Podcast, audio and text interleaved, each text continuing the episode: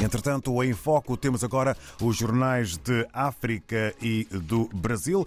Começamos pela Nação. Herdeiros de Almeida Henriques reclamam Justino Lopes. O governo propõe pagar indenização superior a um milhão de contos. Estamos a olhar eh, para a capa e a partilhar a capa do jornal A Nação em eh, Cabo Verde. Ainda no ambiente nós e o mercado do carbono, Natal e fim de ano, grande procura de imigrantes e turistas.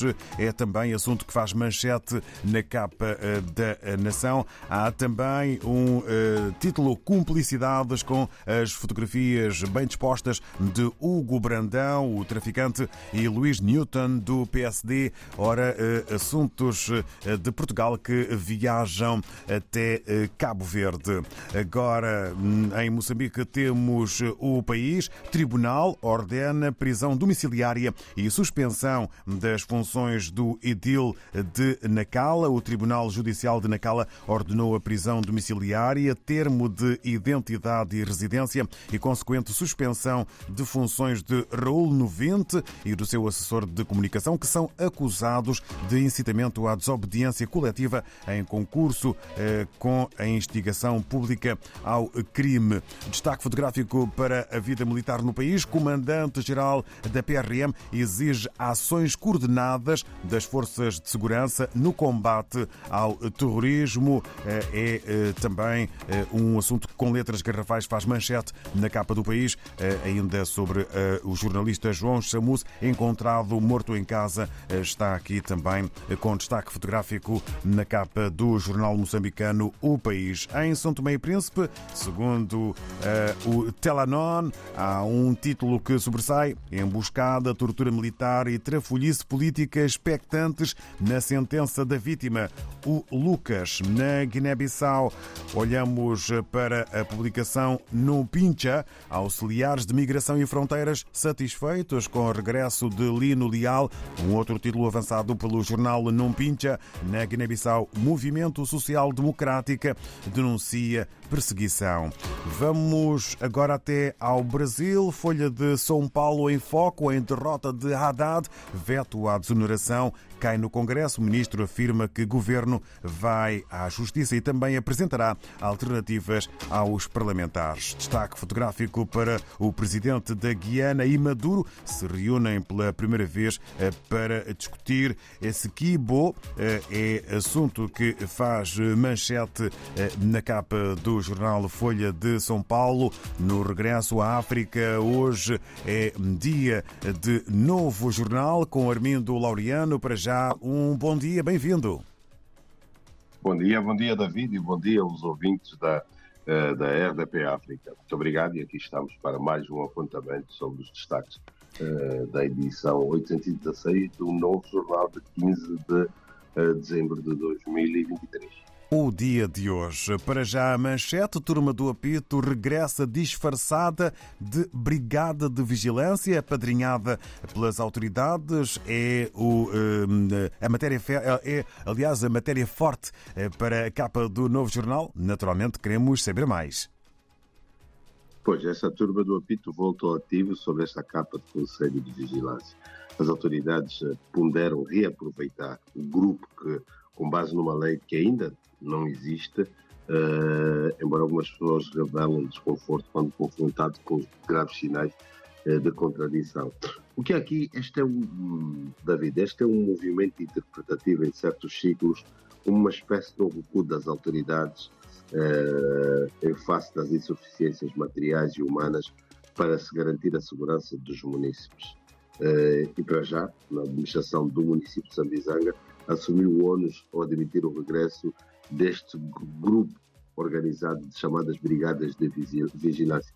São forças paralelas. Elas têm o nome de turma do apito porque, face a essa incapacidade de, dos órgãos uh, de segurança de garantirem uh, para espionar uh, a segurança dos cidadãos, uh, então criaram-se estes grupos. Num, num, num, outro tempo, no tempo do Partido Único, existiam as brigadas populares de vigilância, que eram órgãos no bairro, com pessoas que tinham, tinham que controlar quem entrava, quem, quem saía, e depois passavam informação para as estruturas de inteligência e de segurança.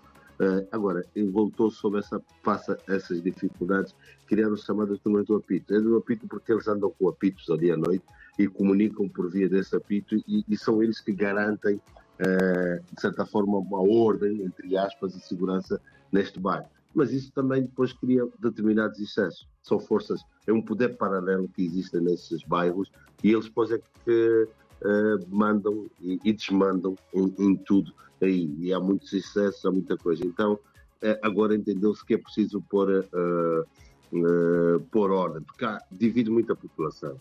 Eu sou uma espécie de patinho feio a quem impacta a população, demonstra afeto e gratidão porque conseguem acabar com conter a, a, a, a, criminalidade. Mas, por outro lado, também são acusados de ilícitos como sequestro, tortura e agressão física. E, e então agora é, entendeu-se é, é, reorganizar isso, já com uma. É, a polícia fez uma micro-operação, decretou a extinção desse grupo e, e, no dia 7 do corrente mês mobilizou é, pelo menos 250 efetivos para patrulhas uh, ao Sambizango, um trabalho que vai durar até 22 de, uh, de janeiro. E depois quer pegar nestes indivíduos e então dar-lhes um outro nome uh, uma espécie de um conselho de vigilância que eles, yeah, que eles querem ter uh, nestes, nestes bairros. Dão, quer dizer, ela volta sob uma outra capa. O governador da província de Luanda, abordado sobre isso, ela tira a bola para a polícia, porque ele diz: não, esta estrutura não, não deve existir, mas é dever e obrigação da polícia garantir a segurança em, em, toda, em toda a capital e não devemos ter aqui eh, forças eh, uh, paralelas nesse sentido. Então é um bocado disso que, que vamos tendo aqui. Há um apadrinhamento estatal desta da antiga turma do apito, né? que agora vem de outra forma. Aliás, é preciso dizer que esta turma do apito nasce com base um apadrinhamento estatal por, por, parte da administração do Sambizango e da própria e da própria polícia. Eles é que apadrinharam isso, alimentam e eles faziam isso. Só que há muitos excessos e agora se quer colocar a, a, a ordem nisso. Por exemplo, só aqui para terminar, num município como Sambizanga, um dos maiores municípios do Luanda, a Polícia Nacional tinha apenas 62 efetivos para um universo de 170 mil habitantes. E, é, e não se consegue controlar isso, não é? os números eh, da turma do apito e a sua envolvência. Entretanto, vamos olhar eh, para Rui Falcão e o Congresso do MPLA em 2026. Quem quiser candidatar-se, que traga programa e cumpra as regras. Eh, esta é uma das mensagens de Rui Falcão, não é? Rui Falcão é o secretário para a comunicação do, do, do MPLA e, e ele respondia a várias perguntas dos jornalistas por causa eh, do novo Congresso Ordinário do MPLA, que vai ser realizado em 2026, para escolher a nova direção, né? porque por, por força da Constituição, eh, o atual presidente João Lourenço, que é também presidente do MPLA, não deve concorrer a um terceiro mandato, não pode, está impedido pela Constituição. E o próprio o MPLA também nos seus estatutos diz que o presidente do MPLA é o candidato do partido para para, para, para o pleito eleitoral. E então eh, este Congresso eh, começa já a levantar, vários atores especulam que pela primeira vez o Partido dos Camaradas do MPLA pode admitir candidaturas múltiplas. E foi isso que o Rui Falcão eh, acabou aqui esclarecendo, dizendo que nenhum camarada está privado de concorrer desde que reúna as condições exigidas. Poderá estar aqui, porque o MPLA sempre teve candidaturas únicas, mas poderá estar aqui por causa com base nestes estatutos, mas eles admitem aqui, ele diz, o facto de que, que alguém se mexe, se alguém se manifesta em candidatar-se, ele diz isso não mexe connosco, porque há uma candidatura aqui de Cláudio Dias dos Santos, filho de Fernando da Piedade Dias dos Santos Nandó, uma figura do MPLA que foi bem pouco tempo presidente da Assembleia, mas já foi primeiro-ministro, já foi vice-presidente, e que propôs um congresso extraordinário. E o MPLA dá resposta a isso, dizendo que não se preocupa com isso. Mas isto vai levantar muitas coisas a nível daquilo que será então o Congresso em 2026. Vai mudar, porque também de, forma que o partido poderá estar unido com uma candidatura única e consensual. E como é que há setores dentro que uh, não estão muito alinhados com o líder, com o João Lourenço, e o caminho é longo, mas até 2026 uh, avança-se aí muita coisa. Uh, Deixe-me só terminar dizendo que Boa Vida Neto, que foi secretário-geral do MPLA, que saiu depois de ter feito pronunciamento e lealdade a José Eduardo Santos, fez uma, fez uma entrevista agora à Rádio Eclésia, em que também se propriamente se apresentou como alguém que está na corrida. Então isso vai ser muito interessante. Até 2026 ainda é um grande caminho.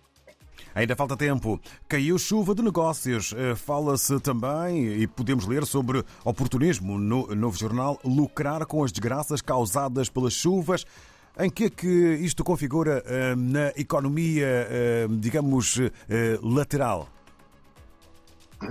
Aqui, aqui interessante, aqui em, em Angola, é uns jovens da Willa que lançaram uma música de que a chuva, devido às dificuldades, eles dizem que haverá um dia de chuva e esta chuva vai trazer tudo, vai trazer comida, vai trazer um monte, uh, uma série de coisas e ficou muito popular e então uh, e nós trouxemos aqui por causa das chuvas em Luanda, já morreram 10 pessoas, há várias famílias desalojadas e, várias casas destruídas uma espécie daquilo que eu digo no editorial desta semana, o país está a meter água. Né? Então os cidadãos encontram nessa chuva fontes de renda para sustento com negócios artesanais. Eles fazem aluguel, por exemplo, pegam galochas a indivíduos que têm um negócio de galochas, as botas para ajudarem as pessoas a saírem do interior dos seus bairros porque é muito difícil saírem da periferia ter cidade, sacos de plástico, fazem, colocam entulho nas ruas, fazem lavagem de pés, os indivíduos saem da periferia e até chegar à estrada para ir para o trabalho, há pessoas que uh, fazem esse transporte, mesmo depois da estrada, lavam os pés, uh, há, um, há um negócio paralelo em função disso, porque muitos ouvintes estão a acompanhar e conhecem bem Luanda, quando chove aqui é um caos e até as pessoas há muita dificuldade, as pessoas da periferia de irem à cidade trabalhar. E então, uh, essa reportagem da Dulcinea Lufo aqui no Novo Jornal fala um bocado disso, de como é que uh, o, a dificuldade aguça o engenho e como é que as pessoas uh, aproveitam estas situações todas, porque aqui tudo, é, tudo, é, tudo serve para fazer negócio. E fazem da, da, dessa questão da chuva uma série de negócios para também para sobreviverem, para resistirem uh, àquilo que o Estado muitas vezes não consegue fazer, e são eles então que acabam uh, complementando tudo isso. E é esta reportagem que é sempre aqui. Para ler nas páginas interiores ao longo dos próximos dias no Novo Jornal. Armindo Laureano, muito obrigado. Ficamos com o encontro marcado mesmo para a beira do Natal. Bom fim de semana, uma ótima jornada. Um grande abraço e, e tudo de bom para vocês também. Uh, aí um candidato muito forte uh, a partir daqui de Luanda, capital da República de Angola. Um abraço. Muito obrigado. Estamos juntos.